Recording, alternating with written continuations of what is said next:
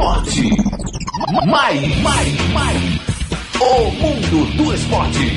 Aqui na sociedade. Na sociedade. Esporte. Mais. Te contei não, tá na sociedade, mano. Rádio Sociedade da Bahia. Duas sintonias com a mesma programação. E a partir de agora você conversa conosco através das nossas ferramentas que são elas. Você tem o Face, o Insta, o Twitter, você tem também o nosso WhatsApp. Você o anota, por WhatsApp favor. da Rádio Sociedade. PDD 71996561025. E pelo Face você nos acompanha também pelo vídeo, tá nos acompanhando? Aqui do meu lado esquerdo, mas meu monitor parece que estou apontando para o lado direito. Catarina, hoje está de abóbora. E aqui do Amém. lado, meu lado direito, Darino Senna. E hoje, Gato Neblu. E daqui a pouquinho o Marcos Valença. Quem? Gato Neblu. Daqui a pouco o Marcos Valença também estará aqui conosco no Esporte Mais que está no ar a partir de agora. Então, sim. É. Qual é? La Belle de Ju era a moça mais linda de toda a cidade. Pronto. E foi justamente pra ela que eu escrevi o meu primeiro blues. Será? o comentarista musical. Vou mudar, vou, vou mudar meu? slogan. Ah, é melhor. É, parece que tá ficando melhor isso, né? Calma. Tchau, beleza. Tô de folga, parceiro. Obrigado. Meio-dia 13 em Salvador, a primeira capital do Brasil. Então todo mundo conosco a partir de agora, porque vamos trazer tudo o que rolou nesse eh, final de semana esportivo, com Bahia e Vitória jogando duas vezes, no sábado pela Copa do Nordeste, no domingo pelo Campeonato Baiano. Infelizmente, uma, uma tragédia envolvendo o astro do vôlei do basquete americano, Kobe Bryant, que faleceu, né? Ele mais oito pessoas, inclusive incluindo a filha que estava com ele no voo. Até agora a polícia não tem detalhes do que provocou a queda do helicóptero, mas vamos falar, infelizmente, dessa tragédia, mas também de coisas que aconteceram nesse final de semana. Para começo de conversa, meio-dia e três, o Vitória. O Vitória que Catarina vai falar agora. Será que o Vitória de sábado ou Vitória de domingo? Será? Boa tarde, Catarina. Boa tarde, Magrini. Boa tarde, ouvintes. Darino, Calil. Boa tarde, ouvintes do Esporte Mais. Vamos começar com Vitória de sábado, né? O Vitória que fez a sua estreia, o Vitória profissional, o principal do técnico Geninho, fez a estreia na Copa do Nordeste, empatou com o Fortaleza no Barradão em 0 a 0 o time de Geninho, Martin Rodrigues, depois Ronaldo. Martin Rodrigues acabou se contundindo durante a partida e precisou ser substituído. Van, João Vitor, Maurício Ramos e Thiago Carleto. Guilherme Rende, um dos destaques da partida. Fernando Neto, depois Romisson e Gerson Magrão. Léo Ceará, Júnior Viçosa, depois Juan Levine e Alisson Farias. Esse foi o time de Geninho. A gente tinha uma dúvida. Ele vai optar por Léo Ceará ou por Júnior Viçosa? Depois ele até explica como estavam assim, esses jogadores de beirada. Acabou ele optando por Léo Ceará e por Júnior, e Léo jogando aberto. Não é onde Léo costuma é, jogar, onde ele se sente mais confortável. Ele até fala isso, mas é, marcou bem. E na saída de Júnior Viçosa, com a entrada de Juan Levine, Léo Ceará foi jogar ali de, de centroavante.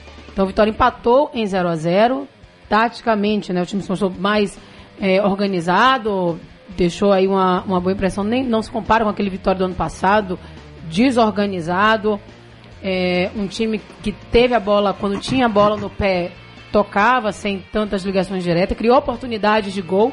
E aí o goleiro, o, o goleiro do Fortaleza, Felipe, fez defesas maravilhosas e garantiu ali o empate em 0 a 0 A gente vai ouvir Geninho, o técnico Geninho, que faz uma avaliação da estreia desse time. Vamos ouvir o técnico Geninho.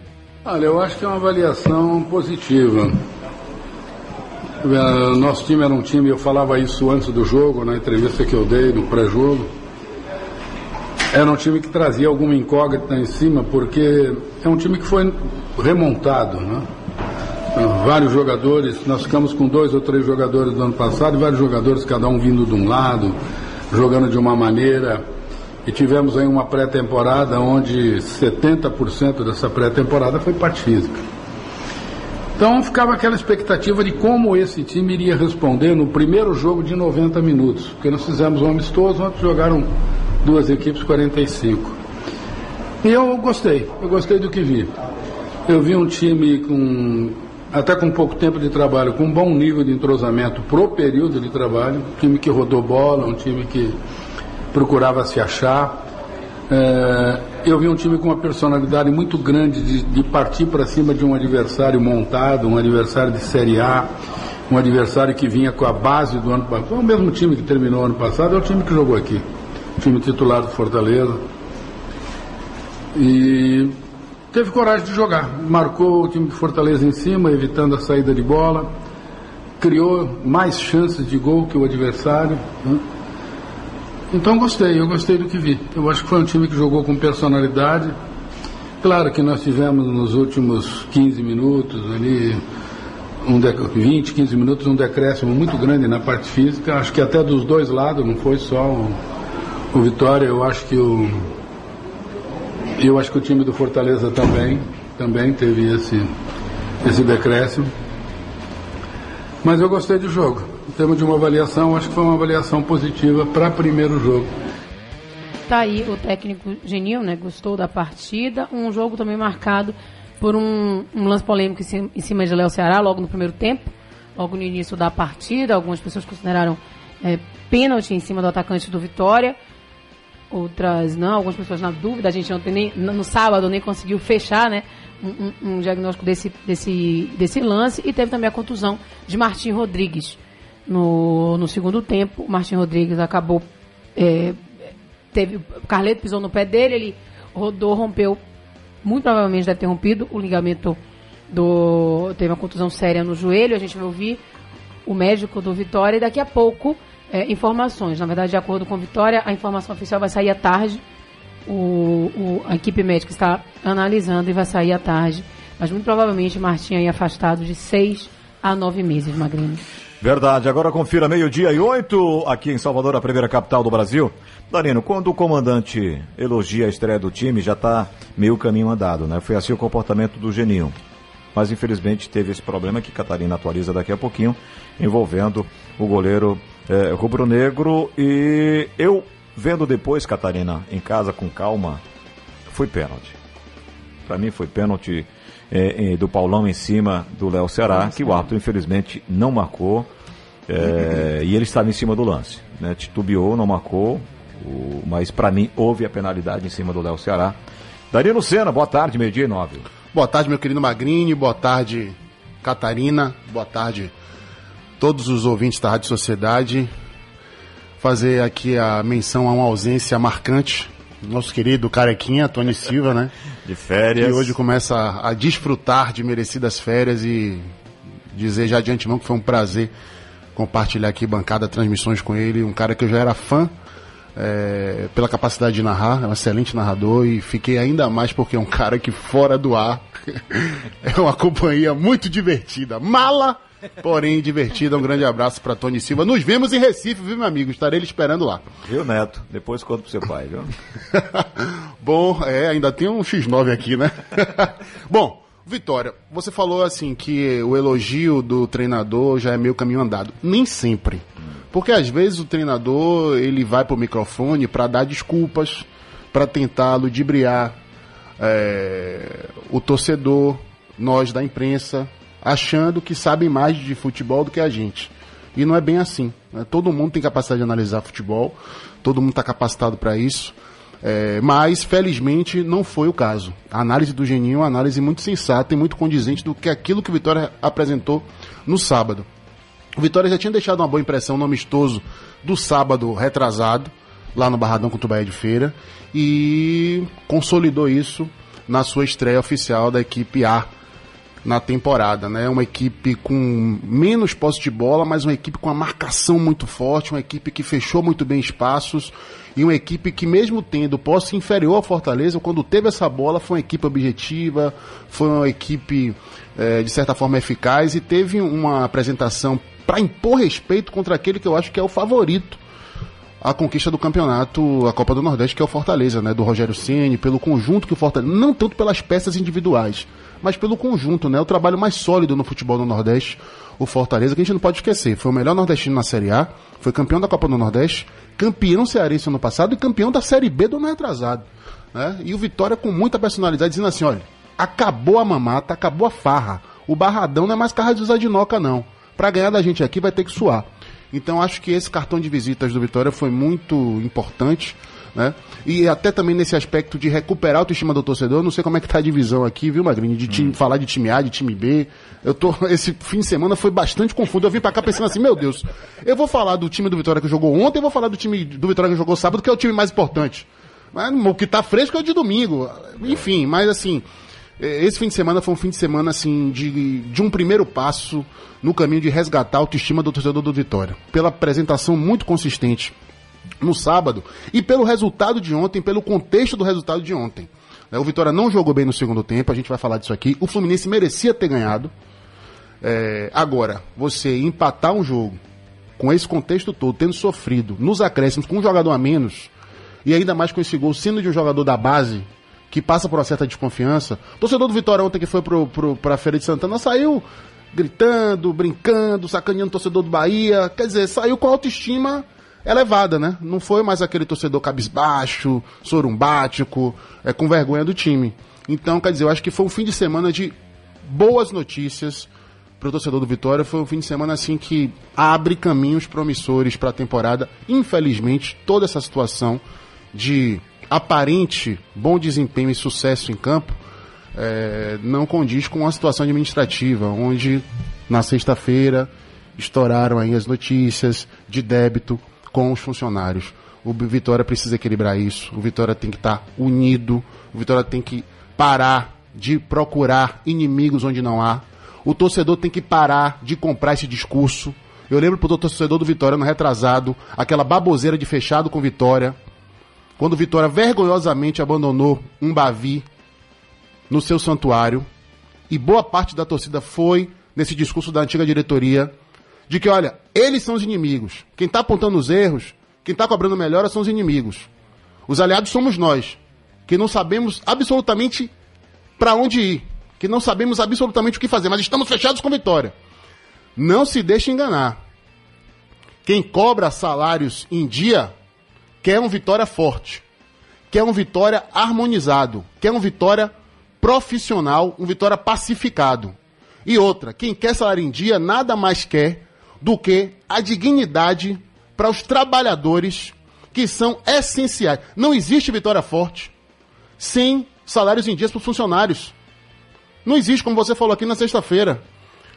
Para o time jogar bem, tem que ter o motorista, tem que ter o porteiro, tem que ter a cozinheira, tem que ter o roupeiro, tem que estar todo mundo, meu irmão. O clima. o Tem clima. que estar todo mundo concentrado naquilo ali. O cara não pode estar preocupado com a agiota que está batendo na porta dele, não pode estar preocupado com a escola do filho que, que tá atrasada, não pode estar preocupado de chegar em casa e não ter o que comer, ou então chegar em casa e não ter luz. Como é que vai fazer? Então, quer dizer, a diretoria, ao invés de procurar inimigos e criar esse distanciamento e se entrincheirar sem razão, deveria vir a público, assumir o erro e dar um prazo para resolver isso. Porque é vergonhoso. O Vitória que está dando tantos sinais positivos dentro de campo, administrativamente, com boas contratações, com esse resgate da autoestima do torcedor, ficar devendo salário para os funcionários. Ok, agora vamos trazer as informações do tricolor. É, deixa eu ver, Valença.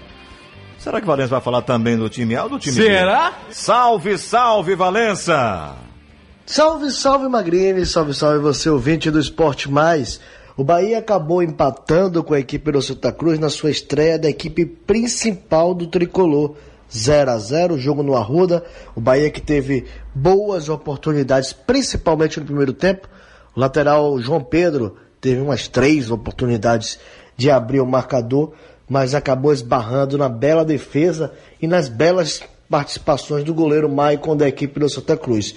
O tricolor de aço entrou em campo com Douglas, que acabou sendo expulso no final do segundo tempo, inclusive o Fernandão teve que ir para o gol, já que o Bahia tinha feito as três alterações, praticou até uma defesa né, na cobrança de falta da equipe do Santa Cruz e o Douglas acabou sendo expulso, ao meu ver, de maneira injusta.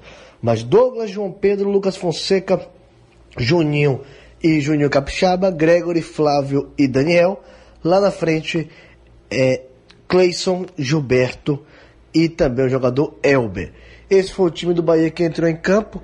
O treinador tricolor ainda colocou o Fernandão, colocou o Jadson, é, jogadores para tentar é, colocar um pouco mais de velocidade. O Rossi também entrou. O Rossi acabou entrando no lugar do Cleison, o Jadson no lugar do, do jogador Daniel. E lá na frente o Fernandão entrando na vaga de Gilberto.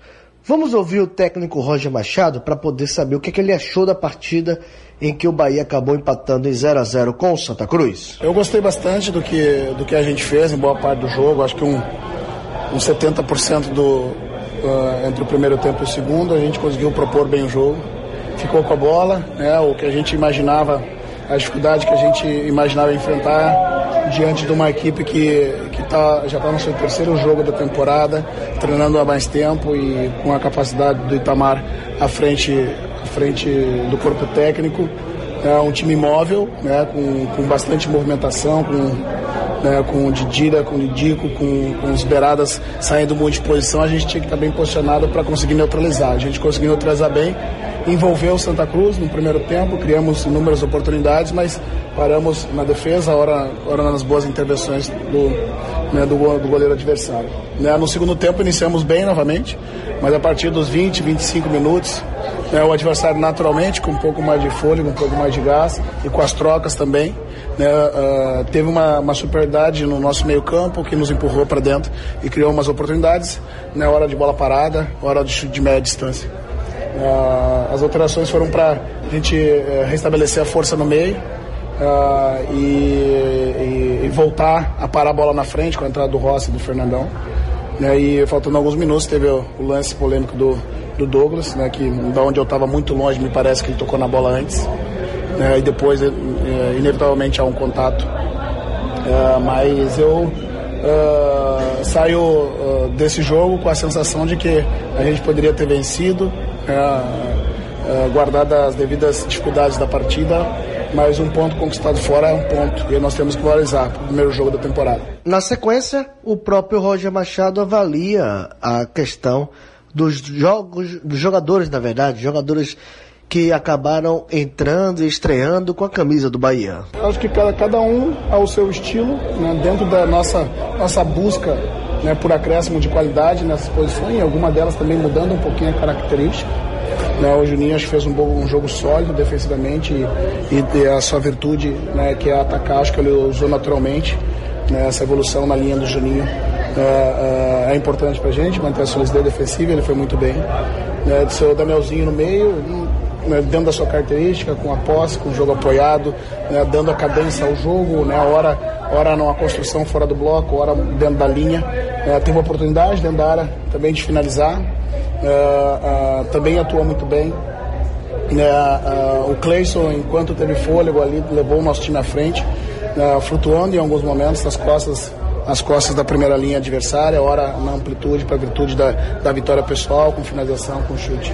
Eu acho que foram, foram estreias boas, né? O Rossi também entrando no, no segundo tempo, né? É, e o Jadson para a gente restabelecer o nosso, o nosso equilíbrio defensivo ali, todos foram bem né, cada um com a sua característica. Eu acho que ele tem um, dentro desse acréscimo de qualidade, a gente conseguiu subir um nível importante, nos dá a condição de continuar com um time competitivo e ter mais um pouco de controle pela posse. Um dos estreantes na, com a camisa tricolor foi o meio atacante, o atacante Cleison, e ele falou por que, que o Bahia acabou desperdiçando oportunidades no primeiro tempo, principalmente de sair vencedor. O Leandro Santos estava numa tarde inspirada, né? Nossos parabéns para ele também.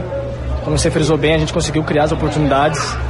É, infelizmente a bola não entrou, faz parte. Acho que isso aí vai acontecer, a gente tem que ter calma e saber que, que outros jogos vão acontecer, mas a gente talvez caprichar na, na última bola aí, na finalização, no último passe, para a gente poder abrir o placar e, e deixar o jogo mais fácil para nós. Pois é, Magrini, a equipe principal do Bahia já volta aos treinamentos no dia de hoje, um treinamento apenas, e já vai focar para a partida contra o time do Imperatriz do Maranhão, jogo amanhã terça-feira, 8 horas da noite, no estádio Metropolitano de Pituaçu. Lembrando que o goleiro Douglas expulso está fora, com isso Anderson será o titular, o seu reserva Fernando, que inclusive foi cortado do jogo de ontem da equipe B do Bahia. Por falar em equipe B, daqui a pouquinho, Dado Cavalcante vai fazer uma análise da- do triunfo do Bahia. O Bahia venceu o Vitória da Conquista por 2 a 0 mais um gol do Gustavo. Gustavo que tinha sido um dos um destaques do Bahia na pré-temporada, fazendo gols em vários jogos treinos.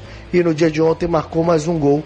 E o outro gol foi marcado pelo jogador lateral direito Lepo. Daqui a pouquinho o Dado Cavalcante também volta trazendo um apanhado de como foi o jogo Bahia 2, Vitória da Conquista 0 no estádio metropolitano de Pituaçu. Até já já, Magrini, daqui a pouco a gente volta com mais informações do Bahia. Valeu, valeu, Valença. Já já você volta sim. Já já Darino também comenta desse time A do Bahia, que estreou na Copa do Nordeste fora de casa contra o Santa. Quenta a mão, galera!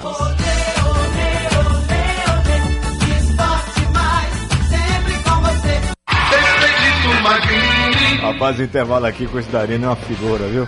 Meio-dia 26 em Salvador, a primeira capital do Brasil. Pode falar, Magrini. Falo sim. Daqui a pouquinho, a galera participando pelo WhatsApp, tá bom, gente? Bom, então para não nos confundirmos, nem confundir o ouvinte sociedade, Darino, o Bahia de sábado empatou graças ao goleiro do Santa Cruz, que resolveu fechar o gol.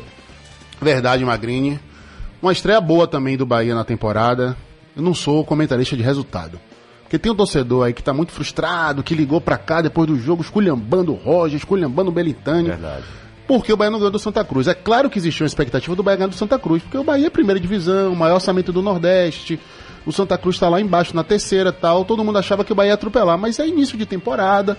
E eu acho que nesse momento agora da temporada, o mais importante é a gente analisar as ideias, os conceitos, o caminho que os clubes estão apontando, do que os resultados em si. É, então, assim, eu acho sim que o Bahia fez uma estreia boa. É, o Bahia teve mais posse de bola, o Bahia ocupou mais o campo defensivo do adversário. É, o Bahia colocou em prática tudo aquilo que o Roger vinha falando nas entrevistas de pré-temporada, né? Que o Bahia ia tentar ser um time mais propositivo esse ano do que aquele time do contra-ataque da temporada passada. E isso aconteceu e o Bahia se impôs lá no Arruda, criou uma série de oportunidades. João Pedro foi o, o grande destaque do Bahia no jogo, né? O lateral direito.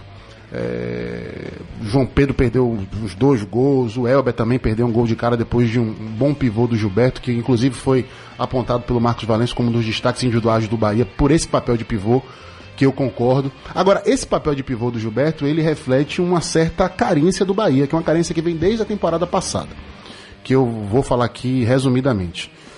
O Bahia é um time que, para conseguir exercer esse jogo propositivo, precisa melhorar a qualidade do meio de campo. E aí o Bahia contratou o Danielzinho para jogar ali na meiuca. E contratou também e, e coloca no time titular desse ano dois laterais que ficam mais com a bola e que participam mais do jogo ofensivo, que são o Juninho Capixaba e o próprio João Pedro que colocou o Nino no banco. Aliás, uma atitude inquestionável para mim, o João Pedro é muito mais jogador.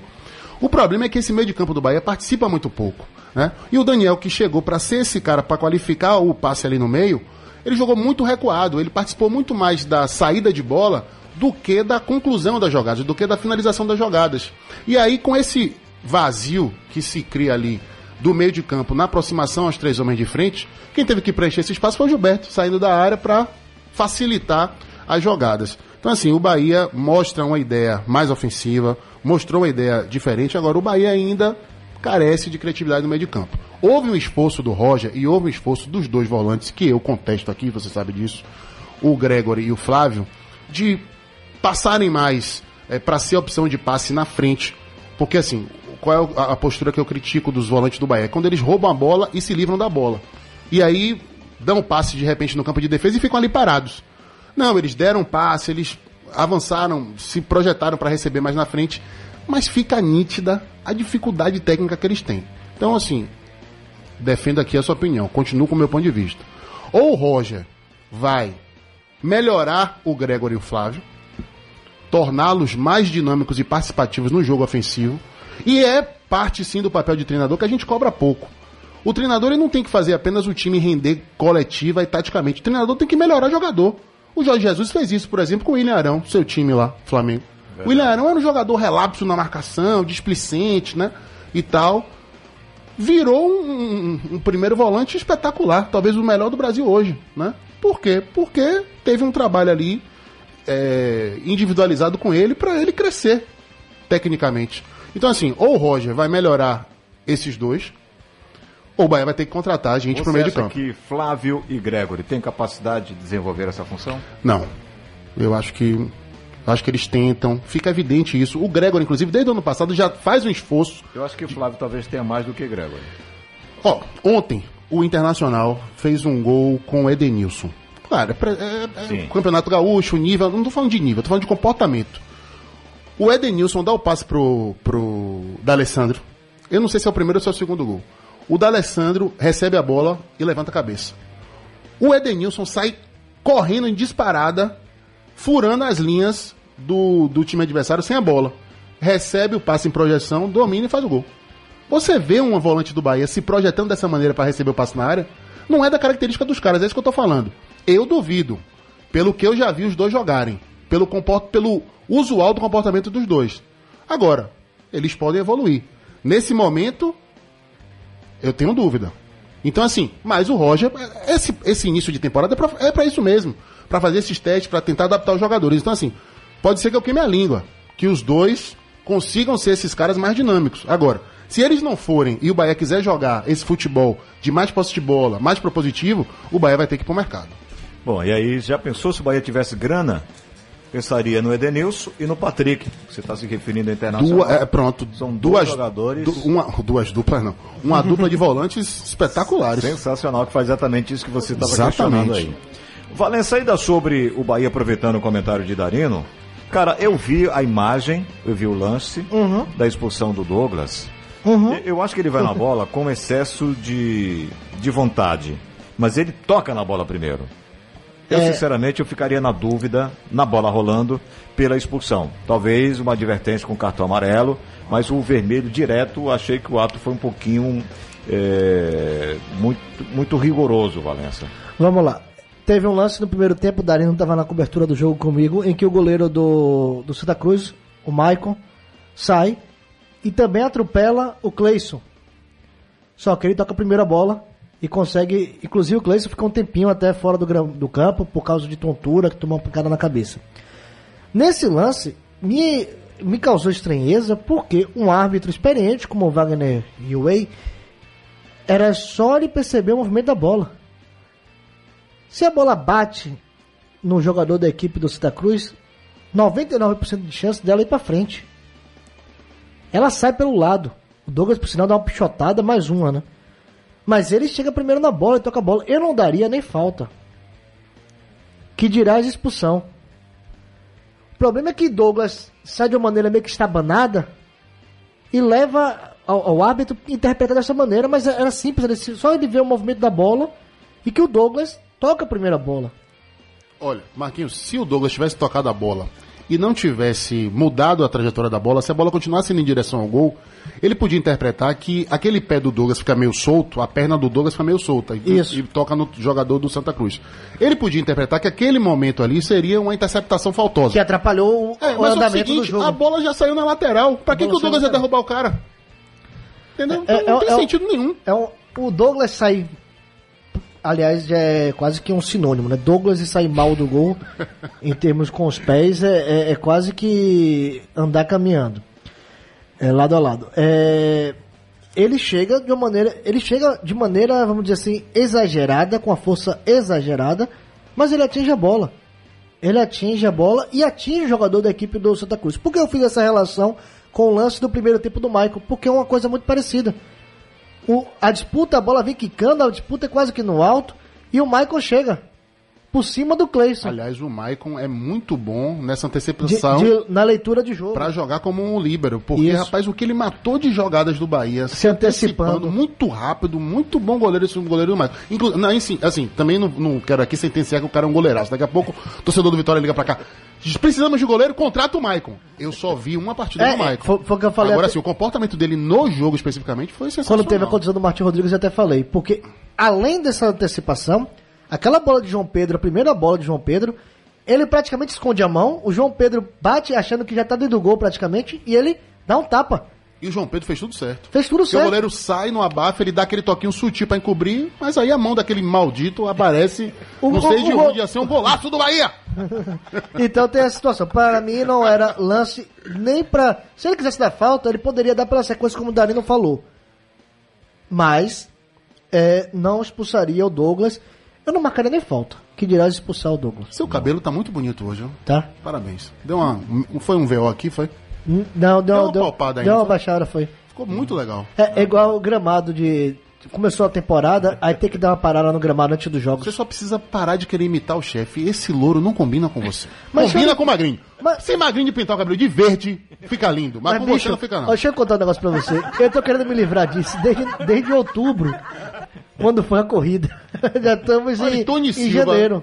Tony Silva tem uma boa tintura pra cabelo. Preto. Tony Silva usa. É. Ele usa- No que sobrou. Já, já que ele tá de férias, eu posso dizer que ele usa no Get. Que ele não vai X9 pegar amanhã. tá ali, o X9 tá aí dentro, bicho. Ah, é? Tá querendo é se amostrar, isso que é. Pois é, Tony Neto, um abraço.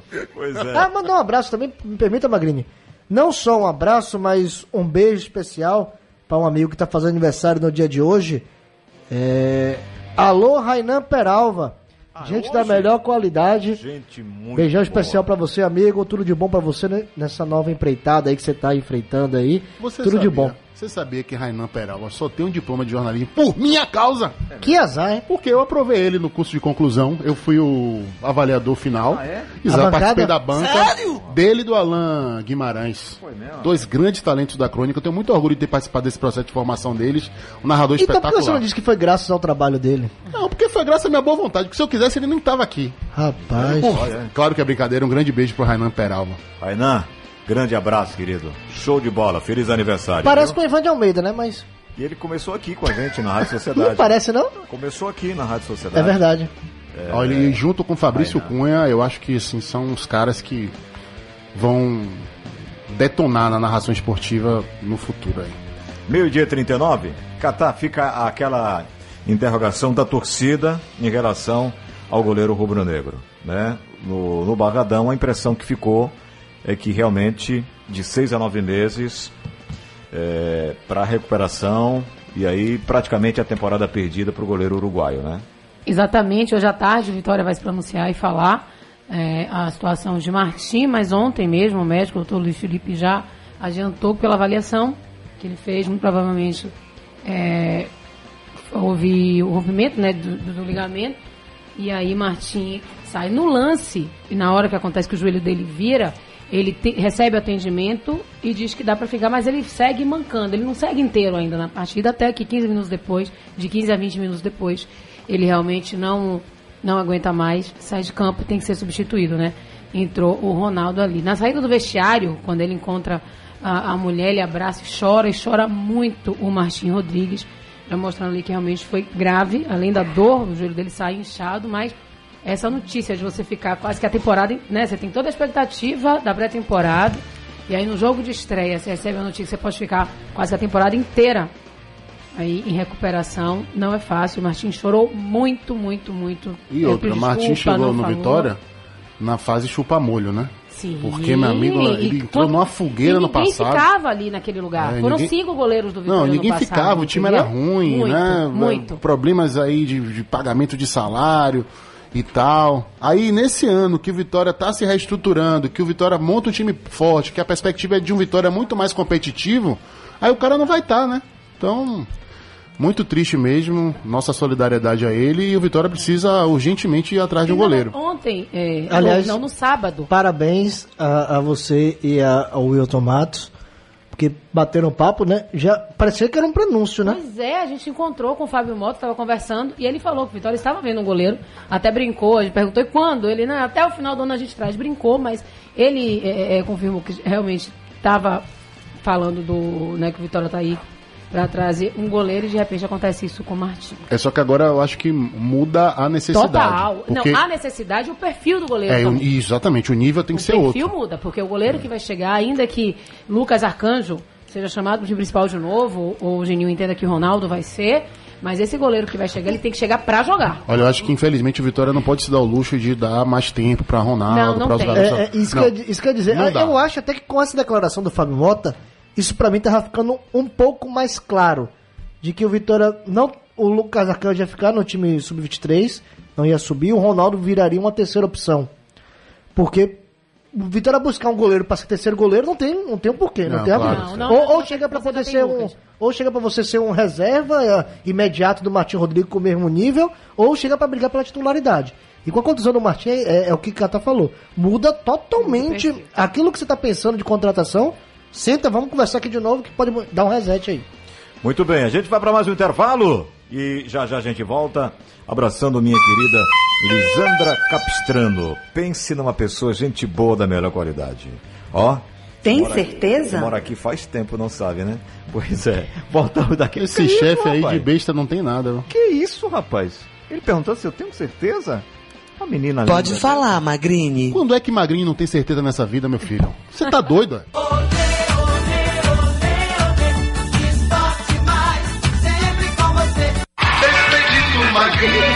Olha só, mensagem aqui de texto, depois a gente vai pro áudio. Boa tarde, bancada. Gostaria de saber a opinião da bancada sobre o porquê do Vitória fazer cinco jogos em casa e o Bahia fazer quatro. Um abraço para todos. Denilson no caminho das árvores. Depois ele completa aqui. Ele está se referindo ao Campeonato Baiano.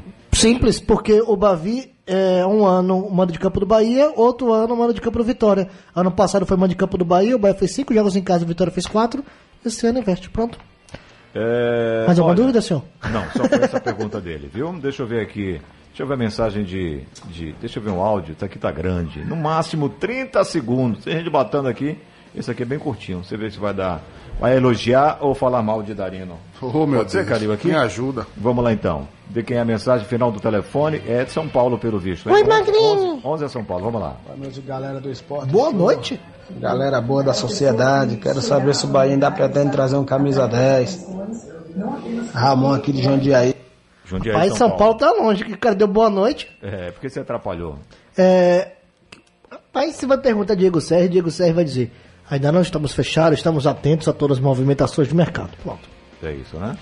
Não tem, não tem, não tem. A gente vai ficar especulando aqui meio mundo de nome. O Roger tentou disfarçar é, em relação a David, mas a informação que a gente tem é que o Bahia está aguardando.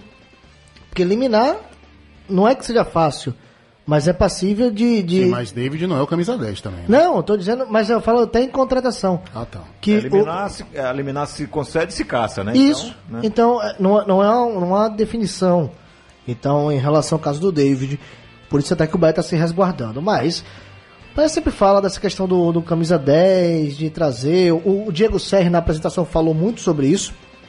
Que hoje no, no mercado, não sei se foi o Diego ou foi o Roger, que o, o, não tem mais aquele camisa 10 clássico no mercado. E os, que, os clubes que tem não vão se desfazer desses jogadores. Então, é cada vez mais é o estilo de jogo do, do futebol brasileiro. Hoje são praticamente Não, três e- volantes. E ainda, tem um, e ainda tem um outro perfil, que é o camisa 10, que tá cansado. Isso. E que fica boiando no mercado. E que não seria uma boa pro Bahia, porque são jogadores caros, como Jadson, ex-Corinthians, que tá indo pro Curitiba. Eu sei que Magrinho discorda, ele acha que o Jadson seria uma peça importante no Bahia. Eu respeito, é, mas não é um jogador valorizado hoje e é um jogador de muito questionamento. É, e o Thiago Neves. Tá indo foi pro Grêmio. enxotado do Cruzeiro e tá indo pro Grêmio muito pela relação pessoal que ele tem com o treinador. E, e e com o respaldo do, Reinal, do Renato com a diretoria dizer assim: opa, você já recuperou o Cortez, o Léo Moura, a complementar, vai recuperar mais um. Mas teve um monte que ele não recuperou lá também, né? André. Mas André é irrecuperável, né? É, meu. Teve um monte aí que. Pelo menos ele tentou. Mas né? enfim, esse é problema de do Mas tricolor é, gaúcho. é- é essa situação, Magrini, em relação à à contratação, é, vai ficar chovendo no molhado aí. E acho difícil que o Bahia, se não tiver bala na agulha para poder contratar, trazer um camisa 10 vai trazer de Olha, onde? Rapaz, o Eu, torcedor. eu acho que eu acho que e, e, e outra, né, Darino? Você falou do camisa 10 cansado. O Bahia teve camisa 10 no ano passado. Cansadíssimo, guerra. Dois, aliás, dois. Shailon e Guerra. Pois é, cansadíssimos. Com características parecidas. E, e com idades totalmente diferentes, né? Rapaz, olha, o torcedor tem que tentar desconstruir esse imaginário do camisa 10. O camisa 10 só existe na fantasia dos torcedores. Hoje em dia, esse cara não existe mais. O, o meia tem que ser o meia propositivo, dinâmico, tem que jogar é, defendendo e atacando. O Bahia precisa de com jogadores com essas características, os armadores. Por isso que eu acho, por exemplo, que essa investida do Bahia, não sei, Ma- é, é, Marquinhos, se ainda tá rolando é, esse flerte. Eu acho que, por exemplo, hoje seria muito bom se o Bahia trouxesse o Ederson do Cruzeiro. É um jogador com a característica que o Bahia precisa hoje. Sim. Entendeu? Muito mais do que esse camisa 10 aí dos sonhos que simplesmente não existe. E, o Bahia e outra. Com essa característica, tático, com é. essa característica, o Bahia tem um jogador no elenco. É o Regis. E assim, acho que não para compor o time titular. É, mas como uma peça de reposição. Inclusive, eu estava na expectativa do Regis entrar no segundo tempo. O jogo se desenhava muito para um jogador que do a- estilo dele e ele não foi a- colocado. A, quebra de confiança que teve dele com a diretoria. Mas para quem levar pro banco, É, então, mas, é, mas, é, mas é outra situação. Se você não tem confiança no atleta, você não leva nem pro É, jogo. tá participando da pré-temporada, tá, tá relacionado. Aí ele, em vez e, de e colocar. não é nem que o jogo seja em Salvador, né? o jogo foi em Recife, ele viajou com a E delegação. outra, aí ao invés dele colocar o, o, o Regis no lugar do Daniel, que era justamente o que o Bahia precisa, um meio de aproximação ali com os homens de frente, aí ele me coloca um cara defensivo que é o Jadson. É, sou- é um tipo de incoerência que eu não consigo entender. Aliás, o torcedor ficou na bronca com o Roger e aí, aí eu apoio. O Roger tem esse ranço do ano passado. Demora pra mexer. Quando mexe, são mexidas questionáveis. Infelizmente, ele começou 2020 nesse aspecto, igualzinho ele terminou 2019. E, e no sábado, um jogador que a gente sempre questionou, principalmente as mudanças, mas Fernandão não entrou mal no jogo, não. não como entrou. goleiro foi Não, excelente. não, como, go- goleiro. como goleiro, como goleiro é, é, é- é uma ironia, mas é, ele fez um pivô também que deixou Elber de cara com gol. Uma jogada parecida com o que Gilberto fez no primeiro tempo. E você é perceptível o, o que o Fernandão não tá mais com, com o mesmo corpo do ano passado. Tá bem mais magro. Isso, isso ficou bem claro, eh, até nos treinamentos que eu tive a oportunidade de acompanhar no centro de treinamento Evariste Macedo, isso ficou bem claro. Eu tenho a expectativa de que ele venha mostrar um futebol melhor do que foi apresentado no ano passado, até porque não é tão difícil assim. Mas, mais uma vez, eu não colocaria o Fernandão. Tentaria o Arthur Kaique ali no lugar do, do Gilberto naquela partida. Você teria mobilidade, você teria um jogador para arriscar de fora da área, você teria mais um atleta de bola parada e um jogo que estava encardido como estava o jogo de, de sábado. Poderia ser uma opção, mas Catarina, antes do flanquear, uma pergunta aqui do ouvinte. ele não se identifica, mas o, o DDD de São Paulo. Boa tarde, porque o Vitória não vai atrás do goleiro Jean. Simples, né? Ele já tá no Atlético, né? De E por Goiás. sinal, teve uma manifestação antes da partida de ontem do Atlético Goianiense contra a equipe do Goiânia, é, no, estádio municipal, esqueci agora o nome, me perdoa, estádio olímpico, mas que é uma manifestação contra a contratação do Jean por parte do Atlético Goianiense. Um grupo de mulheres na porta do estádio, algumas com a camisa preta e outras com a camisa do Atlético Goianiense, fazendo a manifestação contrária à contratação do Jean por parte da equipe goiana. E tem que ter manifestação mesmo, ele tem que sofrer mesmo. A pena dele vai ser uma pena imposta pela justiça americana, mas tem essa pena social também que é fundamental desse constrangimento, dessa insegurança, dessa rejeição. Porque o cara tem que pagar ele- pelo que ele fez, meu amigo. Tá achando o quê? E- Enche a cara da mulher de porrada aí vai voltar como bonzão, jogar o time de Série A e não vai acontecer nada? Vai virar uma referência, um ídolo. Inclusive, eu acho que o futebol brasileiro absorveu o Jean muito rapidamente. Eu acho que esse processo de reinserção do Jean deveria acontecer depois de um tempo. Se acontecesse, eu acho que ele tinha que ir lá para o Oriente Médio, para a Ásia, para não sei aonde. É, entendeu? Ficar um pouquinho longe dos holofotes. E, e outra também, eu sinto que o Jean eh, não houve ainda um pronunciamento público. Me corrija se eu estiver errado, mas eu, Eu não, não ouvi. vi ainda. O Eu cara tinha que não. vir a público, pedir desculpa, se penitenciar, entendeu? Até pedir desculpa, até pra própria torcida do Atlético de Goiás, entendeu? Se comprometer mais como pai de família que é, como homem que disse que é também, né? É, então, assim, achei que as coisas acontecem muito naturalmente, sabe? O cara volta como se não tivesse acontecido nada, pô. O cara meteu a porrada numa viagem no exterior na mãe dos filhos dele. Olha, e, e outra coisa aqui também que eu quero dizer. Mas a gosto muito, gosto não tá muito do, gosto muito do Jean Pai, inclusive, meu amigo, meu ídolo, foi o maior goleiro que eu vi com a história vestindo a camisa do Bahia, certo? Eu não tenho também nenhuma questão pessoal contra o Jeanzinho, nem conheço, entendeu? Acho inclusive que é um excelente goleiro, promissor pra caramba. Agora, sinceramente, eu não entendi essa colocação dele rapidamente no clube de Série A e acho que a torcida do Atlético de Goiás feminina está de parabéns. Tem que protestar mesmo, tem que pegar no pé dele mesmo, ele tem que sofrer na pele o sofrimento que ele provocou na família A dele. torcida já estava manifestando nas redes sociais, na- no anúncio da contratação, né, no anúncio que estava querendo contratar, depois na contratação e agora lá no estádio.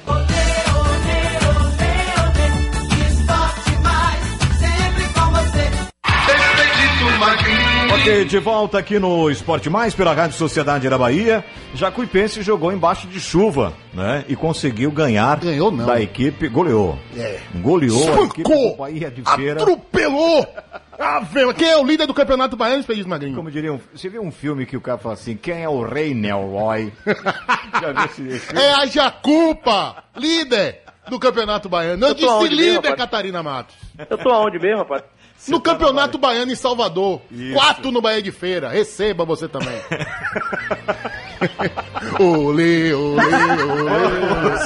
Vamos lá, ah, vamos lá, Riachão do Jacuípe, Nilson Oliveira, conta a história do jogo. Venha, Nilson. Alô, amigos da Rádio Sociedade da Bahia, um forte abraço a todos. Estou chegando com as informações do Esporte Clube Jacuipense, que ontem goleou o Bahia de Feira de Santana por 4 a 1 e é o líder do Campeonato Baiano. Debaixo de muita chuva, fiz o jogo ontem para a rádio local e o torcedor que compareceu na Arena Valfredão, pequeno número de torcedores devido às fortes chuvas. Aliás, foi um temporal em Riachão do Jacuípe. Desde as duas horas às 14 horas que começou a chover e não parou mais. Muita chuva mesmo na Arena Valfredão. Mas o time dentro de campo, com todas as dificuldades, superou a boa equipe do Bahia de Feira e venceu por 4 a 1. O goleiro Jordan, que falhou na estreia no Campeonato Baiano diante do Vitória da Conquista lá em Conquista, ontem se redimiu e praticou grandes defesas. O bom goleiro Jordan do Esporte Clube Jacuipense. O time venceu com Jordan, Paulinho, depois Elton, Matheus, Railon, Radar, Banguelê, Flávio, Eudaí, Mauri, Tiaguinho e Popô. Mais uma vez, o atacante Tiaguinho se destacou na equipe do Leão do Cisal. Banguelê, Tiaguinho, Popô e Rafael Bastos, os artilheiros da tarde de ontem na Arena Valfredão. Jacuipense volta a campo na próxima quarta-feira, oito e meia da noite, diante do Doce Mel. A expectativa do torcedor é grande. O time começou muito bem o Campeonato Baiano 2020. Com as informações do Esporte Clube Jacuipense, de Riachão do Jacuípe, Nilson Oliveira, para a Rádio Sociedade da Bahia. Pois é, o campeonato que começou na sua segunda rodada no sábado, com Jacobina e Juazeirense. Daqui a pouquinho, Flanquel, que com as férias de Tony também vai estar colaborando conosco aqui no Esporte Mais e nas jornadas esportivas, né? Sério? Isso. Já já ele traz informações sobre esse jogo do Jacobina com a Juazeirense. 1 a 1 no sábado.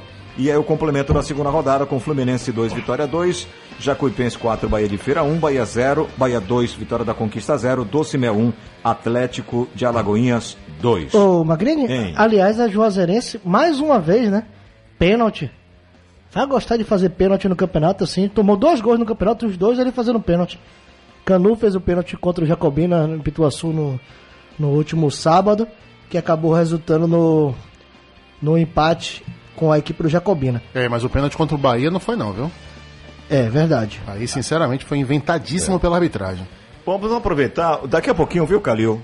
O primeiro gol do. Não, o último gol do Vitória, que foi o gol que deixou a galera feliz. Gol de Aron. Gol do Vitória contra, é, contra o Fluminense. Um empate por 2 a 2 já nos acréscimos. Daqui a pouquinho, tá? Pra galera que tá já pedindo aqui pelo zap. Magrini, Hein? tem aí daqui a pouquinho também o Jonilson Veloso, técnico da, Jo- do, do Jacuipense, e também o Rafael Bastos. Já chegou aí no, no sistema no Tá, Verdinho. beleza, Os É dois. isso aí. Temos que dar Falando- espaço para o falando líder do campeonato. Do líder do campeonato. É, obrigado. Que pegou o Bahia de Feira ontem. Apesar de ter sido quase um polo aquático. A gente poderia dizer, usar aquele, aquele velho. Aí é do tempo de Darino. Chuva de gols em Riachão do Jacuí. Amigo, foi polo aquático pros dois. Não tô entendendo isso. Mas acho que favoreceu o, o- a Jacuipense. Não, assim, agora falando sério, é... a Jacuipense tinha me decepcionado na estreia do campeonato porque eu achava que a Jacuipense tinha que chegar lá em Vitória da Conquista e ganhar. Pelo investimento que tem sido feito, é o time que vai representar a Bahia na Série C do campeonato, as contratações. Eu acho que a Jacuipense tem que ter uma postura de meter o pé na porta nesse campeonato, assumir o papel de favoritismo e jogar pra isso. É, e não, não é o- não, não espero menos do que a Jacuipense na semifinal e brigando para ir pra final. E ontem é um resultado compatível com essa expectativa, né? Porque pega um time também super estruturado, é, o atual vice-campeão baiano, é, o trabalho muito bom que é feito lá em de Santana também, com um estádio belíssimo, e a Jacuipense não tomou conhecimento. Aí não quero saber se foi chuva, se não foi. É 4x1 e liderança do campeonato. Que chuva de gols, então. 4x1. É. E, que, e, e- e que, e assim, que não seja a exceção, né? Que seja a regra a partir de agora. Verdade. Resultados consistentes contra equipes fortes aí. E eu tô muito ansioso também pra ver como é que vai ser essa jacupa contra as equipes alternativas de Bahia e Vitória. Ok. Bom, deixa eu. eh, Pode ser agora, Calil? O gol do Heron, Calil? Pode ser agora o gol do, o gol do Heron? Isso, o segundo do Vitória? Vamos lá então. E já já o gol do Fluminense, hein? o Toro do Sertão saiu na frente. Eita! Primeiro vamos ouvir o gol rubro-negro. O que emociona a galera com Tobacinho. ó. Olha a bola na área. Era pro gol, girou! E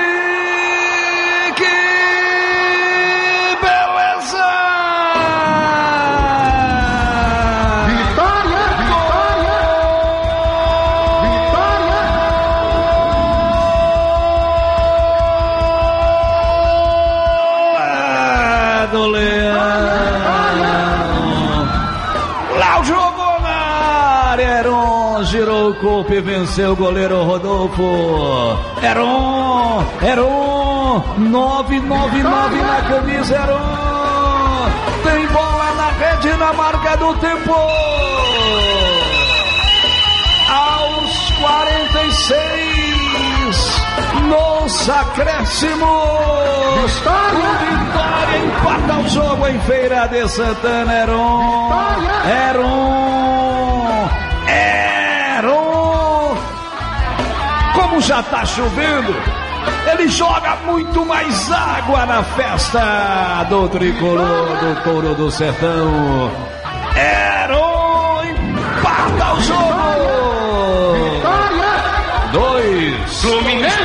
Fluminense, dois. Me conte a sua história, Wilton. A bola cobrada pelo lado direito de ataque do Vitória, chuveirada, muita gente se preocupou com o Dedé, com os grandalhões, zerou, foi por baixo, não foi de cabeça não, a bola veio, e aí ele virou bonito com o pé direito no canto esquerdo do goleiro Rodolfo, que chegou a planejar fazer a defesa, mas quando viu, ela já estava lá no cantinho. E Heron saiu, tirou a camisa, vai receber cartão amarelo, mas comemorou e colocou no placar da sociedade. Vitória! Tem dois. Fluminense também dois, Tony. E fazendo justiça em off. Darino Senna me falou várias vezes: o Fluminense não está querendo ganhar o jogo. Perde gol, bota a bola na trave, perde chance. O Vitória vai empatar. Foi dito e feito. Comenta aí, Darino. É, ele já comentou no começo do programa. Aí foi na jornada. Eu avisei. Falar demais. Eu avisei. Não, você fala demais, peraí. Eu avisei. Deixa, deixa agora. o- a gente vai voltar a falar do Jacuipense. Continuo achando que o, o fator campo foi primordial para essa goleada. Porque não é possível que de um jogo pro outro o Bahia de Feira jogue tão mal. Porque ganhou bem na estreia. Mas ganhou de quem? É. Ganhou do Docimel, não foi? É. E o Docimel, qual a colocação dele hoje? Você viu o jogo, amigo? lanterna. Você viu o jogo? Quantos gols o Docimel tomou? Por que você tá questionando a vi- atuação do time? muito- Eu vi muita água. Então, Que má vontade é essa com a É. minha culpa, velho? Não, rapaz, eu tô tentando en- E entender. outra, O e futebol outra. tem explicação, Ah, irmão? e, e outra, o jogo tá 1x0 quando tem a paralisação da chuva. O Deon empata o jogo. Aí o goleiro vai cobrar um tiro de meta que, que a bola quase, quase não sai da área, na verdade. Não posso nem dizer que parou na primeira poça, porque só tinha poça, né? Parou numa poça mais próxima do meio de campo. E aí, e aí o jogador do, do Jacuipense fez o gol, mas eu, eu acho que a pressão por ter um jogo na quarta-feira pode ter dado à arbitragem a sequência do jogo. Pois é. Porque determinado momento tava cortando a- as imagens ali, rapaz. eu, eu pensei nem o pessoal da natação 4 chega aqui a hoje. 1. Só digo isso. Pois 4 a 1. é. Você conversou com quem, Valença? O Jonilson Veloso, técnico da equipe do Jacuipense, que vai falar conosco aqui agora sobre esse momento da equipe e o que, é que ele espera na sequência do Campeonato Baiano.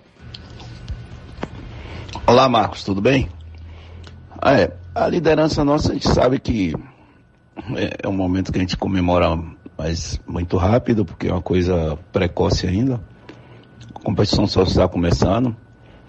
Isso tudo serve para que a gente dê continuidade ao nosso trabalho, venha com um pouco mais de confiança à equipe, mas a gente tem os pés no chão, a gente está tranquilo, porque nós temos os nossos objetivos, então a gente está muito tranquilo, estando na liderança, estando no G4. A gente sabe que estamos trabalhando para isso, entendeu? É, foram duas partidas, uma fora de casa, um empate diante da, equipe do Vitória da Conquista. Ontem, jogando no nossos domínios, conseguimos um grande triunfo frente à equipe do Bahia de Feira. Sabemos da dificuldade da competição e isso aí faz com que a gente tenha um sempre atenção nos jogos. Agora, a partida do Bahia de Feira passou, a preparação, foco total no jogo de, de quarta-feira frente à equipe do Docimel. E mais uma vez a gente tem a certeza, a confiança que a gente vai fazer um grande jogo dentro de casa, porque a gente sabe que competição de tiro curto, os jogos dentro de casa a gente tem que levar vantagem sempre. Valeu? Um abraço. Valeu, Jonilson. O Rafael Bastos, que fez um gol ontem na partida, ele fala desse primeiro momento também. É, marcou seu primeiro gol com a camisa do Jacuipense e fala da liderança. Como é que tem que agir, Rafael? Estou muito feliz por ter ajudado. Sempre bom a gente fazer gol. É, feliz pelo momento que a gente tem tá vivendo. A gente sabe que o campeonato é tiro curto, mas ainda não ganhamos nada. A gente tem que manter os pés no chão. A gente sabe da, da nossa qualidade e com muito trabalho, muita humildade, a gente tem, tem grande coisa para conquistar. Espero que a gente continue nessa batida aí para a gente conquistar nossos objetivos. Objetivo. Tá, então a palavra do Rafael Bastos, reeditando a, a dupla com Danilo Rios, jogador da equipe do Jacuipense. É, o operador, o operador, o operador-chefe, Carlinhos, tá precisando aprender com você. tá precisando aprender com você um pouquinho. Mas, mas tá valendo. Ia, ia, ia lembrar Fagner. Lembra como o Fagner gravava antigamente? Ele gravava duas vezes, Catar, pra duplicar a voz. Já pegou alguma gravação dele assim, né? Rapaz, tinha um amigo. Tinha um Fagner, Fagner? Gravava Tem um coração Aí você via dividido entre a esperança e a Ele fazia a segunda voz com ele mesmo. A, a voz era dele mesmo. Tem um coração, bem melhor que não tivera. Tinha, tinha uma figura que ele gravava, eu acho que ele vinha do futuro. Chegava na sexta, ele gravava o programa de segunda, com a vitória, o empate e a derrota. Quem e aí, meu irmão, um não tinha como errar. Para em teu límpido aquário Deixa o mergulhar. microfone aqui, Calil, por favor. Isso, obrigado. Rapaz, Catarina, vamos- e olha, que, o- e olha que o final de semana foi de trabalho. viu? Você que pensa. Foi muito trabalho em feira pra chegar lá. Pra chegar e pra voltar. Ô, É, a chuva, foi a chuva. Você não sabe, você, você- você perdeu, foi sábado pra chegar lá no Arruda. Foi uma dificuldade, muita escada, irmão. Catarina, vamos voltar a falar do Vitória, Catar. Vamos falar do Vitória, agora do Vitória do técnico Agnaldo Liz, do time que empatou com o Fluminense. A gente ouviu aí o segundo gol de Heron já nos acréscimos, aos 46 minutos depois de uma falta cobrada de Kaique Souza. Heron aproveita de primeira, bate e empata a partida. Vitória que entrou em campo com o Lucas Arcanjo, o Ellison Dedé, Nuno e Léo na lateral esquerda. Gabriel Bispo fez o primeiro gol do Vitória, o gol de empate. Depois Rinzo, que entrou, tomou dois cartões e levou o cartão vermelho. Figueiredo e Nixon, depois Luan Gabriel. Gabriel Santiago, depois Negueba, Heron e Kaique Souza. Esse foi o, o time do Vitória que empatou com o Fluminense lá em Feira de Santana. E a gente vai ouvir o técnico Agnaldo Liz. Ele ressalta o que ele achou de mais positivo nesse time do Vitória de ontem. O positivo é da, da consciência dos nossos atletas, né? Saber que é, mesmo com a condição de você tomar um gol, não se desesperar, a gente tentou mesmo com a, com a dificuldade do campo, a bola parando, mas a gente tentando fazer essa, essa circulação da bola né, para uma, uma melhor entrada, né, numa, num passe, tentar é, conseguir definir isso com, com, com a condição para ter a chance de gol. Né? A bola parava, tivemos eh, muita dificuldade em relação a isso, mas a equipe ela não des- desestruturou. Ela mesmo com, com o Renzo sendo, sendo expulso, a nossa equipe ela, ela conseguiu fazer algumas, algumas jogadas né, envolvendo o adversário.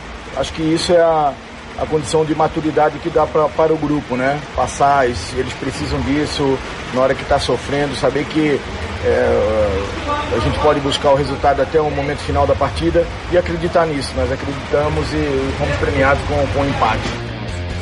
Estão falando? Tá aí o Agnaldo é, chamando a atenção para a maturidade, né? Do time foi o que ele viu de, de positivo na partida de ontem. Gols do Vi- Vitória saiu perdendo. Fluminense abriu o placar, Gabriel Bispo empatou. O Fluminense fez 2 a 1 de pênalti. Marquinhos e Darino vai falar também sobre o pênalti do Vitória. Para Marquinhos, pênalti também. Eu achei pênalti.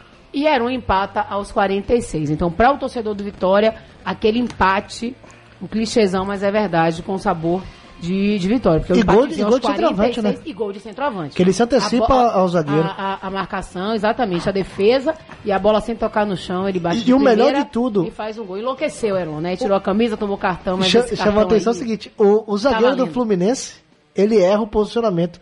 Tanto que a defesa toda pede impedimento, porque o último zagueiro, que chega inclusive marcando o Heron, ele tá errado. Ele era pra estar atrás.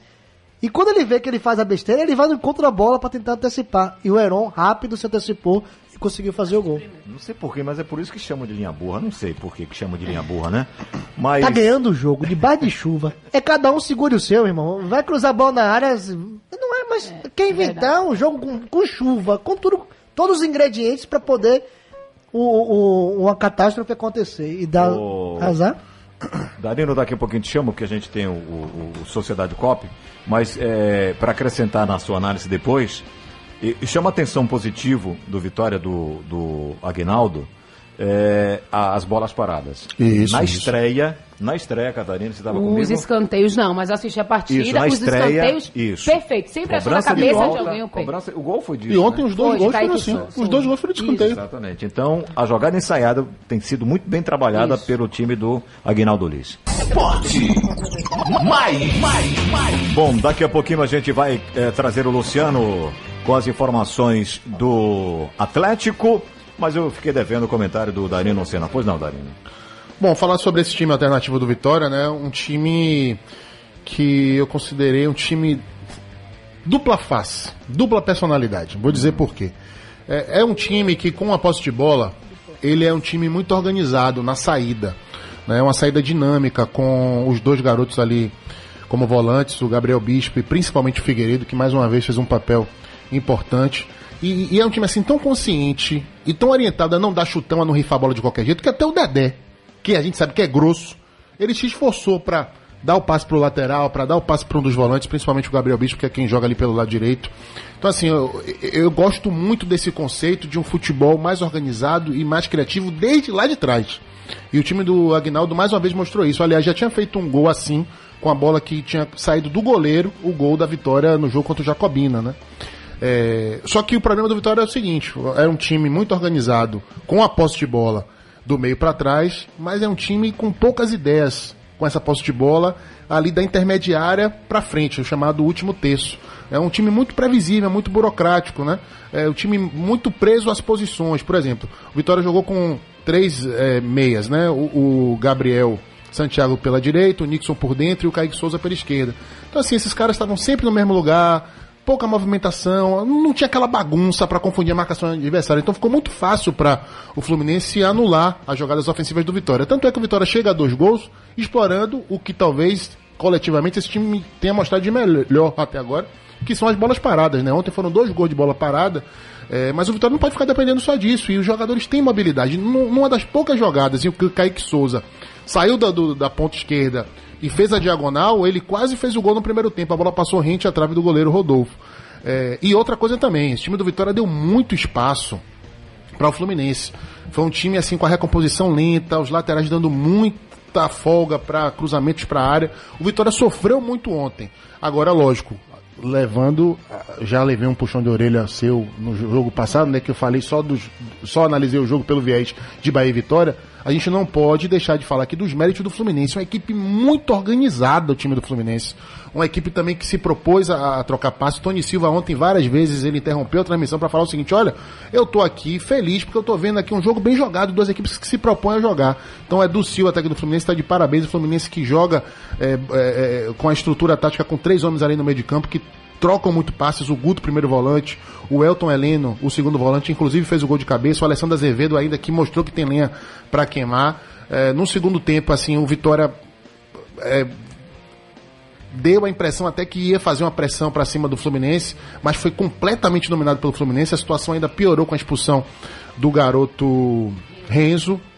É, e o Fluminense fez o seu segundo gol no pênalti, que é, a gente teve a dúvida na hora, mas depois ficou comprovado que realmente houve o pênalti a favor do Fluminense. E assim, o Fluminense mandou no jogo, perdeu chance, botou bola na trave.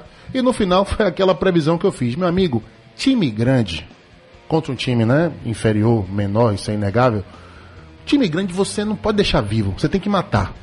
Porque, meu amigo, a camisa pesa. Independentemente de ser subaquático, sub-zero, sub-23, sub, sub qualquer coisa.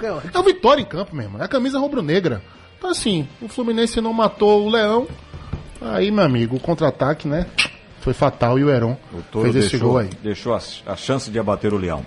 Bom, é, deixa eu ver aqui, antes de trazer o, o Luciano Reis, lá direto de Alagoinhas, uma mensagem do nosso querido é, Marcos Passos da Califórnia. Manda um beijo para você, Catá. Ele beijo, diz, Max. Ele disse que a falta de Douglas foi sim para a expulsão. Ele acertou a bola primeiro, sim, mas agora isso não significa que depois de chutar a bola ganha-se o direito de quebrar o adversário no meio.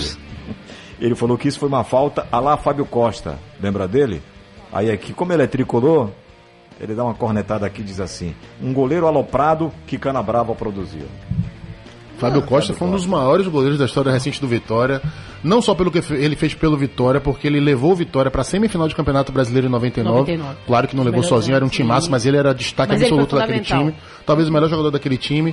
Fez sucesso com a camisa do Santos, foi campeão com a camisa do Corinthians também. Um cara espetacular, pô. E aí, lógico, temperamental, violento, desleal em algumas maneiras, mas o saldo da carreira do Fábio Costa é muito maior do que esse daí. Magrini, Hein? deixa eu mandar um parabéns também especial a um casamento que tá dando certo. Três anos já, rapaz. É mesmo? Marcos Valença e Rádio Sociedade, onde eu faço três anos. Eu fui olhar no crachá pra poder ver se era isso mesmo. Mas faço três anos o cara de tá Rádio Sociedade. faltando- Muito obrigado, Rádio Sociedade. tá fal- casamento perfeito. Tá faltando humildade, o cara. Se arrependimento O cara matasse. homenageia a si mesmo. Se arrependimento matasse, ô rapaz. Ô, eu tinha voltado atrás. Papai, não fale de arrependimento, não, que o meu é maior. Não, e o pior, o pior é que o dele é duplo, né? Duas vezes bateu na porta. Pois é, pois é. Bom, eu tô devendo o Luciano. E já já também o gol do Fluminense, hein? Primeiro gol do Touro do Sertão lá em Feira de Santana, porque agora vamos a Lagoinhas, Luciano Reis. O Doce Mel, time de Piauí, neste domingo, dia 26, perdeu de virada para o Atlético de Alagoinhas por 2 a 1 no estádio Lomanto Júnior, em Vitória da Conquista. Aleph abriu o placar para o time de Piauí, porém Filipinho empatou e Vitinho virou para o Carcará, que na estreia empatou em 2 a 2 com o Flu de Feira. O próximo compromisso do Atlético de Alagoinhas será em casa, no estádio Antônio Carneiro, contra o Vitória da Conquista, quarta-feira, dia 29, às 20 horas e 30 minutos. Hoje, o plantel do Atlético folgou, apenas se reapresentaram os jogadores que não atuaram contra o Doce Mel. Amanhã, o time comandado pelo técnico Paulo Sales fará um treinamento visando a partida de quarta-feira em Alagoinhas contra o Vitória da Conquista. O Carcará ocupa a terceira posição na tabela de classificação do estadual, com quatro pontos e um saldo de gol. O volante Maquelele é o novo reforço do Atlético de Alagoinhas para a temporada 2020. O experiente jogador de 34 anos acumula passagens pelo Palmeiras, Grêmio, Santo André, Coritiba, Acadêmica de Portugal, entre outros. Sua última equipe foi o Sertãozinho de São Paulo, na temporada passada. Agora Maquilele aguarda seu nome ser publicado no BID para poder ficar à disposição do técnico Paulo Sales. De Alagoinhas, Luciano Reis para a Rádio Sociedade da Bahia. Valeu, Luciano, abraçando Pita em Tucano, gente boa da melhor qualidade. Maquelele. Pita, lembra de um meia? Ah, esse é um meia clássico do Santos. Ah, depois Pita do jogou São demais, Paulo. né? Os Pita jogou menudos, né? é, os menudos, Pita, meia, jogava com a 10. Técnico tipo Cilinho. Canhoto, bom de bola, né? É, Maquelele.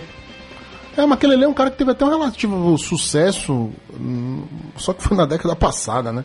No Palmeiras, é um cara de experiência aí. O Atlético é, tem uma largada muito interessante nesse campeonato, né? Apesar assim, de ser um tropeço contra o Fluminense em casa, 2 a 2 mas não perdeu.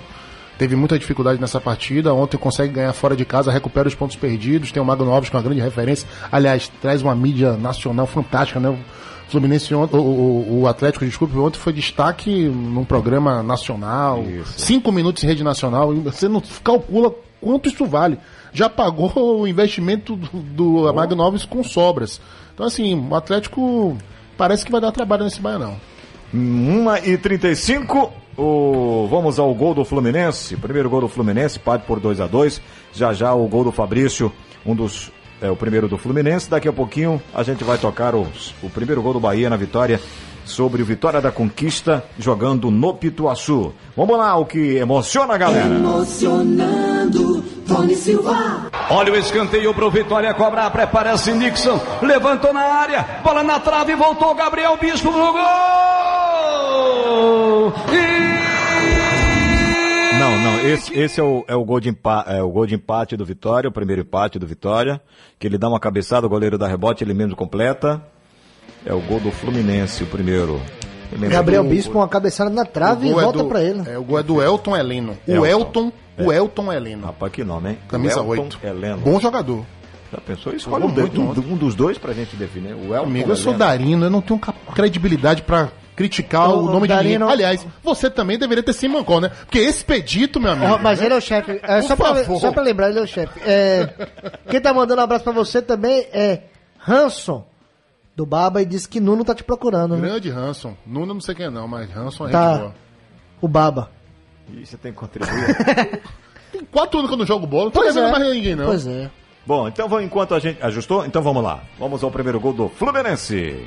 Traquemelson Manual, que pertence à equipe do Fluminense, para cobrar Ângelo, meteu bola para Kel, pediu de volta, é ele que tá com a bola, Ângelo toca para Guto, Guto recebeu pela direita, passou Ângelo, que bolão, bola na área, segundo pau, cabeçada pro gol! E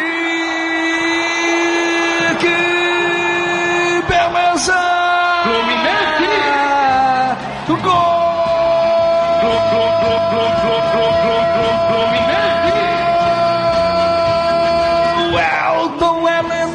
cabeça. Uma jogada linda pela direita. Lançamento de Ângelo. O camiseta 8, o Elton Heleno estava lá para meter a cabeça e vencer o Lucas Arcanjo. Tem bola na rede na marca do tempo. Minutos, seis minutos do primeiro tempo, o touro do sertão abre o placar no Joia da Princesa. O Elton Heleno de cabeça. Vitória! Zero. Me conte a sua história, Wilton. Pois é, um pro Fluminense aí começava o, a abertura do placar pro Fluminense, depois o Vitória empatou, Fluminense virou e o Vitória empatou no finalzinho aos 46. É, vamos confirmar aqui os jogos da primeira rodada da Copa do Nordeste, os resultados, Imperatriz 2, CRB 1, Náutico 1, River do Piauí também 1, Santa Cruz 0, Bahia 0, Vitória 0, Fortaleza 0, CSA 0, Esporte 1, América de Natal 0, Botafogo da Paraíba 0, Confiança 1, ABC 0, Ceará 2, Frei Paulistano também 2. Já já vamos falar da Juazeirense que demitiu o treinador na segunda rodada do campeonato. Aliás, com esses gols que você falou do Campeonato Baiano, manteve a média, né? 3,2 gols por partida. 16 gols em 5 jogos. Então a bola tá. E o Bahia de Feira mais uma vez protagonizando agora de maneira negativa. né? Na primeira rodada foi o jogo que teve mais gols, dele contra o Docimel, e agora com o Jacuipense, mas dessa vez ele levando 4. Vamos falar mais do Bahia, Marcos? Vamos falar mais do Bahia e eu chamo o Dado Cavalcante para poder fazer uma análise da equipe do Bahia que acabou vencendo o Vitória da Conquista por 2 a 0 jogo ontem em Pituaçu. Gols do Lepo, lateral direito, e também do jogador Gustavo. Gustavo chama atenção que ele fez na pré-temporada, em dois amistosos ele fez gol. E no jogo de ontem, balançou mais uma vez a rede adversária. E aí o Dado Cavalcante vai falar com a gente sobre a partida de ontem, Bahia e Vitória da Conquista. Conseguimos imprimir o nosso ritmo, nós controlamos as ações do adversário. Com a bola em campo, nós colocamos no chão, propusemos o jogo inteiro. Tivemos uma variedade de bola boas, eh, finalizamos de fora, chegamos do fundo. É, tivemos uma atenção mais redobrada é, na, na fase defensiva e esse controle nos trouxe a confiança né, de, de colocar a bola no chão, de, de, de fazer a- aquilo que a gente está acostumado a fazer, de muitas vezes atrair o adversário para o nosso campo para sair em velocidade. Acho ainda que nós podemos melhorar muito nesse sentido, acho que a gente pode chegar na frente com mais jogadores. Acho que nós poderíamos mudar de corredor mais vezes. Muitas das vezes a bola estava iniciando de um lado e o outro lado, o lado oposto, estava livre e nós não conseguimos fazer essa bola chegar do outro lado, mas são circunstâncias naturais de um, de um processo de evolução, né? Já tínhamos tirado já aquele, aquele selo de estreia né, do jogo passado, aquela ansiedade, aquele nervosismo. Hoje um jogo mais tranquilo, um jogo mais consistente. Espero que a gente consiga continuar evoluindo para fazer mais jogos como esse. Tá então a palavra do Dado Cavalcante. O time B do Bahia já voltou aos treinamentos hoje. É meio louco falar isso. Amanhã tem jogo do time A, ainda não me acostumei com isso. Time A, amanhã, ainda mais que eu vou fazer os dois jogos, vai ser uma beleza. Amanhã tem jogo do time A, Pituaçu, 8 da noite. Dado Cavalcante não. Roger Machado comanda a equipe. Não vai ter o goleiro Douglas. Anderson vai ser o titular. Fernando vai para o banco de reservas. Essa partida é válida pela segunda rodada da Copa do Nordeste.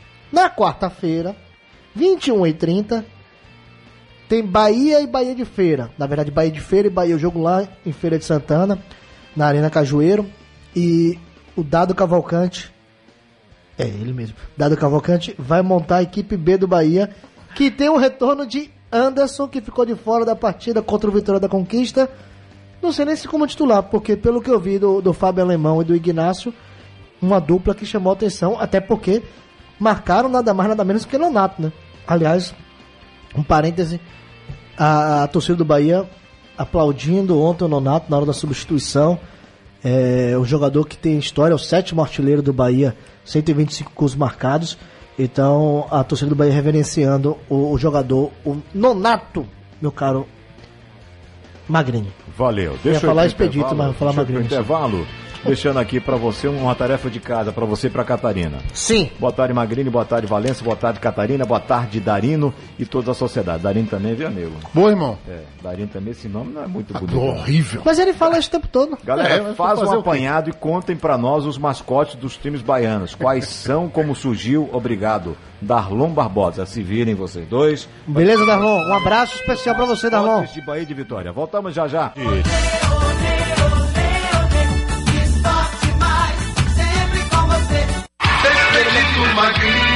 Te contei não! Aê! Na sociedade! Esse é o legítimo! Esse sim!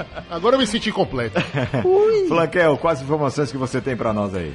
Olha só esse peixe do Magri, o Darino Senna arrepiou a epiderme. Que voz. Chegou bem esse Que aqui, voz. já chegou Ah, puxando o grande saco do homem. homem. É, É, vamos assim que você vai longe, viu, parceiro? Olha só, atualizando aqui as notas do esporte, após 44 dias de trabalho e dois empates no Campeonato Baiano, o técnico Vladimir Jesus foi demitido do comando da Juazeirense. A justificativa da diretoria é de que seria necessário implementar mudanças no comando técnico da equipe. É, olha, lembra do Lulinha, rapaz? O meio atacante de 29 anos, com passagem pelo Bahia em 2012, reincidiu com o futebol dos Emirados Árabes e já está de malas prontas para jogar no Jubilo Iwata do Japão. Lulinha surgiu na base do Corinthians em 2007, chegando a marcar 297 gols. Tem uma curiosidade, o Lulinha chegou a falar na época em entrevista de que ele era uma mistura de Ronaldinho Gaúcho com Kaká. Então, pois é. Olha só, com dois gols, com dois gols no último sábado pela Copa da Inglaterra, o atacante Gabriel Jesus do Manchester City atingiu a marca de 16 gols na temporada, se isolando na artilharia como brasileiro com mais gols no futebol europeu. O ex-atacante do Palmeiras deixou para trás o João Pedro do Cagliari da Itália com 14 gols e tem na sua cola atualmente o Neymar que já marcou 15 vezes. Só pra poder falar, o Lulinha gastou os gostos dele tudo na base, né? 200 e lá vai cacetada, chegou no profissional. Tem saudades, Darino? De Lulinha? Total. Não. Agora sim, Lulinha não foi de todo ruim no Bahia, não. Ele, ele fez alguns gols importantes, teve algumas atuações interessantes. Não conseguiu nunca se firmar como titular. Mas assim, não é um cara, pra mim, desprezível na história recente do Bahia. não. Tivemos piores. E outra, Lulinha participou de um time que acabou com o jejum histórico do Bahia de 11 anos sem título. Então, assim, a esses seres humanos eu sempre terei um pouquinho de gratidão no meu coração, porque eu sofri demais nessa década sem título. Mandar um abraço, viu, Magninho? Pra pessoa que nunca citado aqui, Carlos de Quingini mandou uma mensagem aqui pra ele e toda a rapaziada do grupo é, de WhatsApp da Rádio Sociedade, o qual é presidido pelo Carlos de Kijig. Ô, Darino, é, o campeonato é muito curto. Né? Isso justifica a demissão? Claro que não. Isso aí é. Isso aí mostra falta de, de planejamento, falta um certo, é, mostra também um certo personalismo na gestão da Juazeirense, que atrapalha a Juazeirense dar aquele salto. A Juazeirense é um time é, que tem as finanças em dia, que sempre tem um investimento bacana, que mantém uma base ao longo dos anos, mas que não consegue né, chegar na final do Campeonato Baiano, que não consegue subir de divisão, apesar de ter subido a- a- recentemente, mas assim, não consegue se manter na divisão ali na Série C, justamente por conta dessas coisas, né, desse, dessa instabilidade, e que assim, é, é muito claro que o, o- o Vladimir não, não caiu por conta de resultados em campo. Até porque fez uma grande partida contra o Bahia na estreia. Era para ter dado uns 3 a 1 e foi prejudicado pela arbitragem e o time perdeu muitos gols. É, então, assim, tem que se estruturar. Falta Juazeirense um pouco mais de profissionalismo nessa gestão para que a Juazeirense possa realmente pleitear, de fato, é, esse posto de terceira força do nosso estado. É, só fazer um registro, porque eu não falei do time reserva do Bahia. É, o, o time reserva do Bahia. Reserva não, desculpe. O time alternativo. tentando entender. É, o time alternativo, rapaz, que ganhou ontem do, do Vitória da Conquista. É, muito boa a evolução do time. Eu, eu fiquei preocupado com a estreia do Bahia contra o Juazeirense. Né? Eu vi é, muito poucas coisas boas ali. Mas ontem não, eu não assisti o jogo, mas a- é, ouvi a análise do, do Cássio Cardoso e confio muito é, na sensibilidade dele, nas análises dele. É, e a gente já vê um Bahia mais organizado, um Bahia mais propositivo, um Bahia que ganhou com autoridade. Que bom, né? Algumas alterações que foram feitas aí positivamente. É, e tal. verdade- Agora sim, o grande destaque para mim do jogo de ontem foi, logicamente, Nonato. Nonato, como o Marquinhos já falou, é sétimo artilheiro da história do Bahia e é o maior ídolo do Bahia no século XXI. Então, assim, parabenizar o torcedor que foi pra lá, bateu palma, reverenciou o Nonato. Todas as homenagens pro Nonato ainda serão poucas. E o grito que a torcida gritou ontem foi o seguinte: foi um grito que eu já gritei muito nas arquibancadas da Fonte Nova. Abre passagem, o terror chegou. O Nonato é matador. Obrigado. E só para poder trazer as três, as três é, modificações que foram feitas, duas delas por necessidade, né? Anderson expulso, entrou o Fábio Alemão e no gol o Matheus estreando, no caso, por causa do Fernando ir para a equipe principal para poder sentar no banco de reserva no jogo de amanhã. Mas o Arthur Rezende, que chegou a treinar durante um bom tempo com a equipe principal, fez a estreia ontem no time, é, vamos dizer, o time B do Bahia. Bom, o, o tempo é curto já agora no finalzinho. É, Darino, infelizmente, né, o basquete mundial, o basquete americano principalmente, de luto. Ele foi astro nos Lakers, é, não foi o maior nem o melhor, mas foi o primeiro grande ídolo de massa do basquete globalizado. Né? Essa nova, essas novas ferramentas o tornaram é, tão importante quanto os demais né, que foram que sucederam, que antecederam ele. Né? Mas até agora a polícia não sabe explicar o motivo que derrubou o helicóptero com o Kobe Bryant e estava a filha Gianna e mais sete pessoas.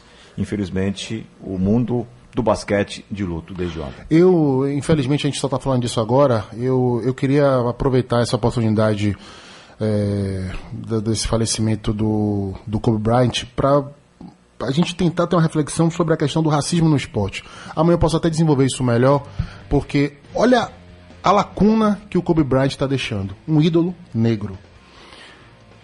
A gente está vendo, né? Com a falta que uma referência negra está fazendo, né? Enfim, um cara que transcendeu os limites do esporte.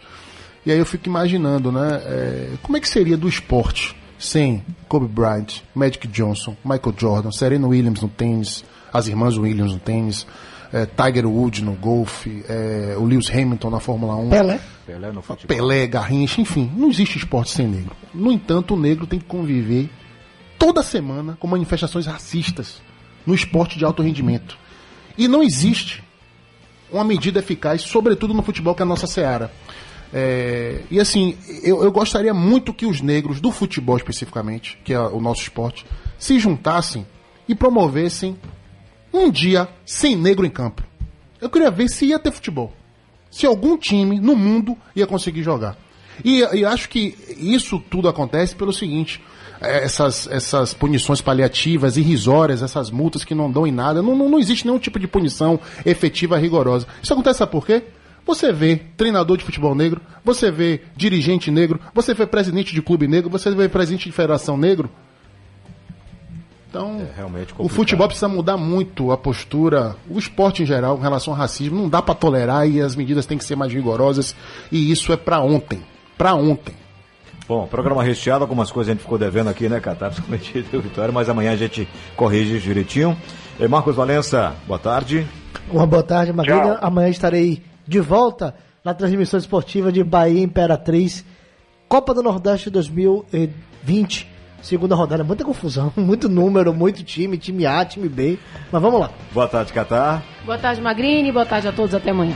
Boa tarde, Darino. Até amanhã. Pronto, e amanhã de noite é ouvido na Rádio Sociedade É e nóis. os olhos no Live FC, porque eu estarei lá comentando Bahia Imperatriz. Muito Tchau. bem. Bom, eu vou pedir o, o gol do Bahia, é, Flanqueiro, me dá só um tempinho pro. É, e... Passa aqui rapidinho, Darino. Pode, pode passar. Não, passa lá. Atenção, Catarina, passa lá. Ah, que pena, Catarina, não tô vendo. É pra você não falar no microfone. Mais um pouquinho. A pergunta é: Boa tarde, Darino. Você é torcedor do Bahia e tem um rugido de leão na vinheta. Por quê? Você responde amanhã. Primeiro gol do Bahia, ó, lá no Metropolitano de Pituaçu, foi com cara do golaço.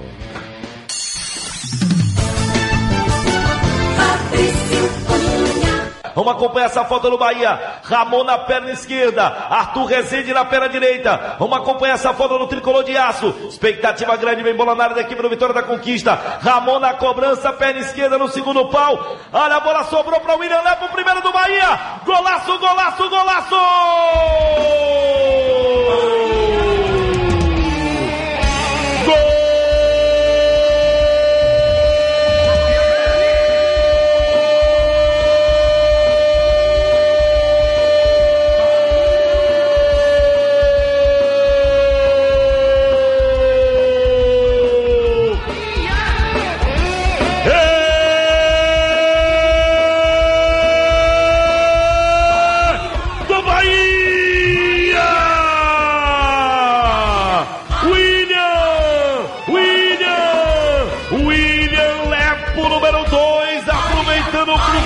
Dentro da área. Ficou com a sobra, bateu pro gol, pra conferir o primeiro tento dentro do Metropolitano de Pituaçu. William Lepo, camisa 2, é o primeiro do Bahia do jogo.